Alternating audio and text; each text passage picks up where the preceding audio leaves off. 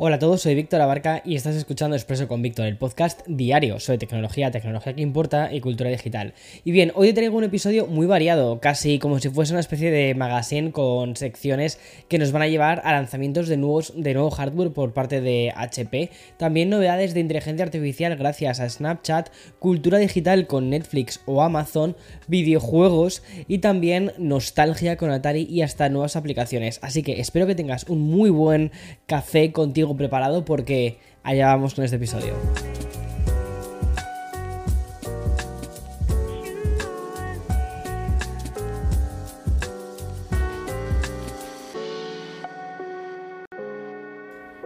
Bien, el fundador de Tesla o de SpaceX y también el CEO de Twitter ha amenazado con emprender acciones legales contra Microsoft por entrenar ilegalmente eh, con datos de Twitter.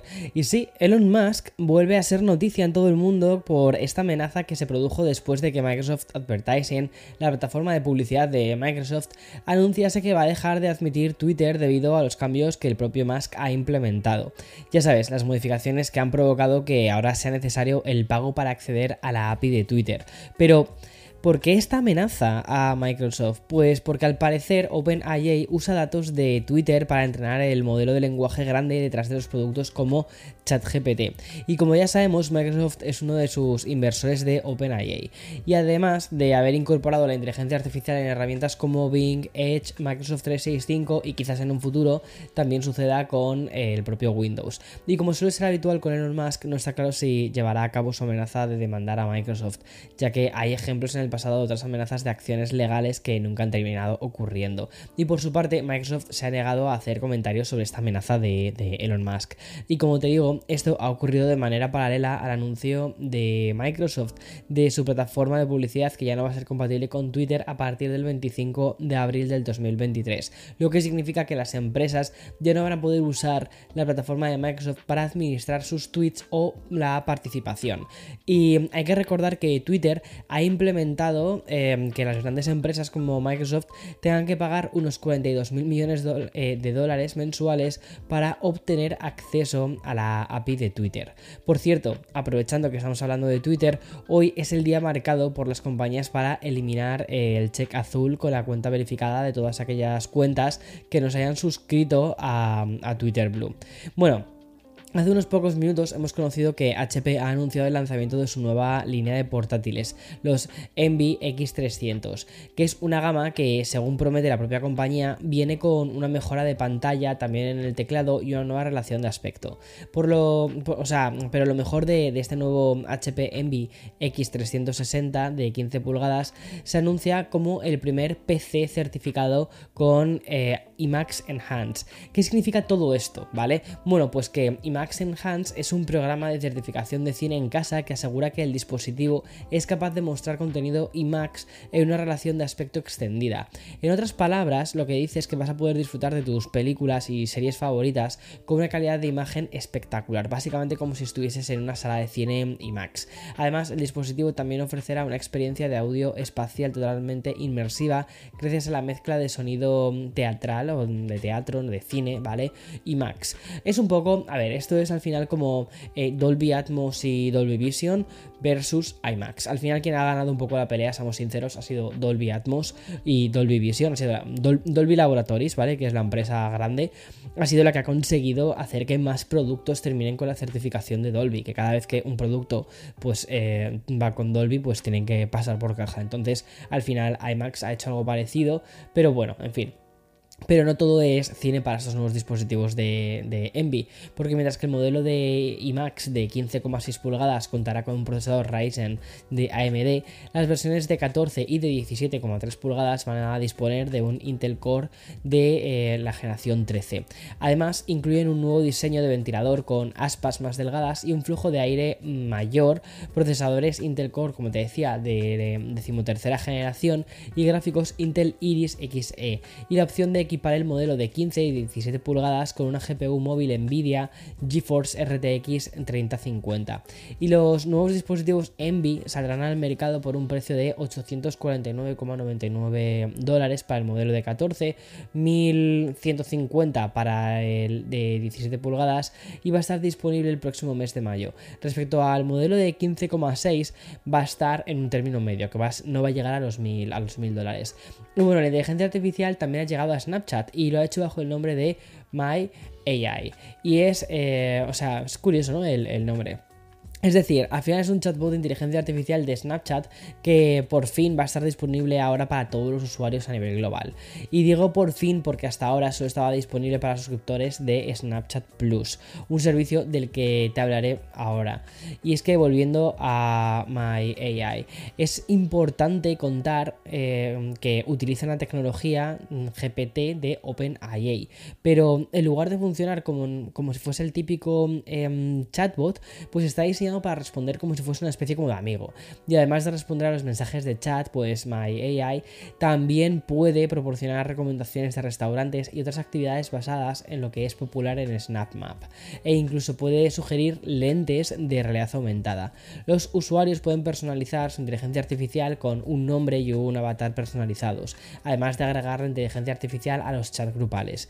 Y en una de sus últimas actualizaciones, My AI es capaz de comentar fotos y también vídeos. Y aunque por ahora solo puede responder con mensajes de texto, desde Snapchat dicen que pronto podrá incluso responder a las publicaciones en forma de arte generado por inteligencia artificial.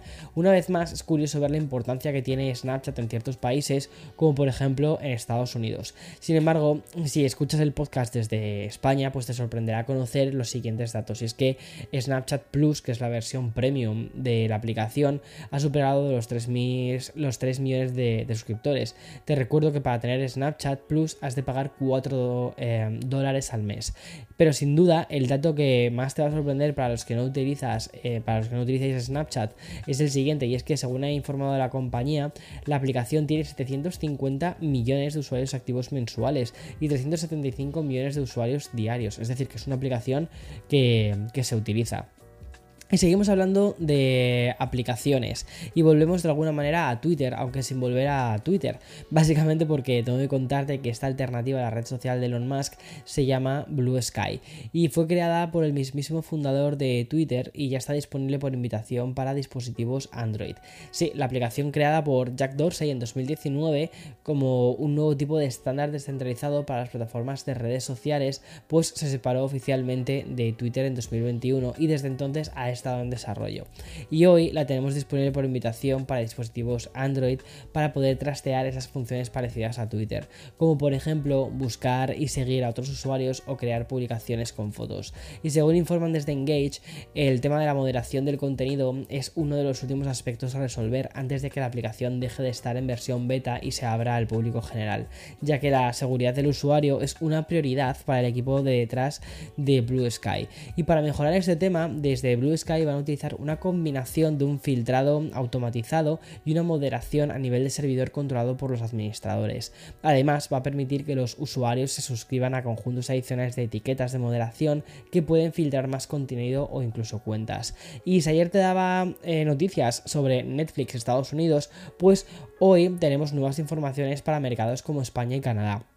Y es que la plataforma de streaming ha anunciado una actualización de su plan de publicidad para mejorar la calidad de transmisión y permitir dos transmisiones simultáneas. A partir de ahora, los usuarios suscritos a este plan van a poder ver contenido con una resolución de 1080 en lugar de esta tan criticada 720, ¿no? Y como te digo, estas mejoras ya están disponibles para los usuarios de España y Canadá y se van a implementar en otros 10 mercados con este, o sea, en este mismo mes, incluyendo, pues como te puedes imaginar, también Estados Unidos. El plan de publicidad que salió a un precio de 6,99 dólares mensuales parece haber triunfado mucho más de lo que todos esperábamos.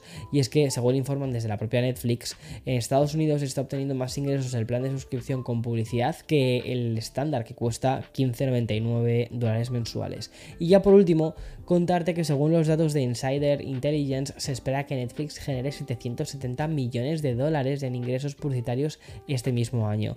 Y para el 2020 2024 se espera que este número aumente hasta los 1.900 millones de dólares. Por cierto, ya de forma muy breve, aprovecho que estamos hablando de plataformas de streaming y tengo que contarte algo que va más allá de lo que es la propia noticia en sí. Y es que Amazon Prime anunció ayer que ha adquirido los derechos de Operación Triunfo en su versión española. Como te digo, más allá de triunfar y si somos fans o no de, Operación Triunfo, lo importante aquí es lo que subyace ¿no? en esta noticia. Es decir, una plataforma de streaming que ha adquirido un talent show para retransmitirlo en su site. Un nuevo paso por las, para las compañías de streaming que poco a poco, si te fijas, se va haciendo con el pastel de lo que antes le pertenecía le pertenecían a las cadenas generalistas. O sea, creo que está cambiando mucho la forma o el cómo se piensa en la televisión. Y un día más tenemos un viaje al pasado en el sector de los videojuegos. Y es que Atari una de las compañías pioneras en la industria, acaba de adquirir más de 100 títulos icónicos. Se trata de videojuegos editados en las décadas de los 80 y los 90 de estudios como Accolade, Micropose e Infogrames. Y mm, entre estos juegos tenemos títulos como Demolition Racer, Boopsy y también Hardball. Atari sigue buscando recuperar un, poco de hueco ¿no? en una industria muy polarizada, pero que quizás tiene un hueco para esta compañía de, un poco más de la mano de la nostalgia. Y por eso se está dedicando a realizar inversiones en eh, IPs, en, digamos, en marcas eh, muy clásicas para los jugadores y para los usuarios más veteranos. No hay que olvidar que aquellos que nacieron, por ejemplo, en 1970, pues vivieron su infancia y adolescencia en los 80 y ahora tienen 50 años, ¿vale? Y, eso no les quita para que sean unos gamers empedernidos y quieran jugar a estos títulos que les recuerde pues a, cuando jugaban ellos en sus recreativas. Por cierto, Atari también ha informado que se encuentra trabajando, trabajando en versiones reinventadas de Asteroids y también de Missile Commands.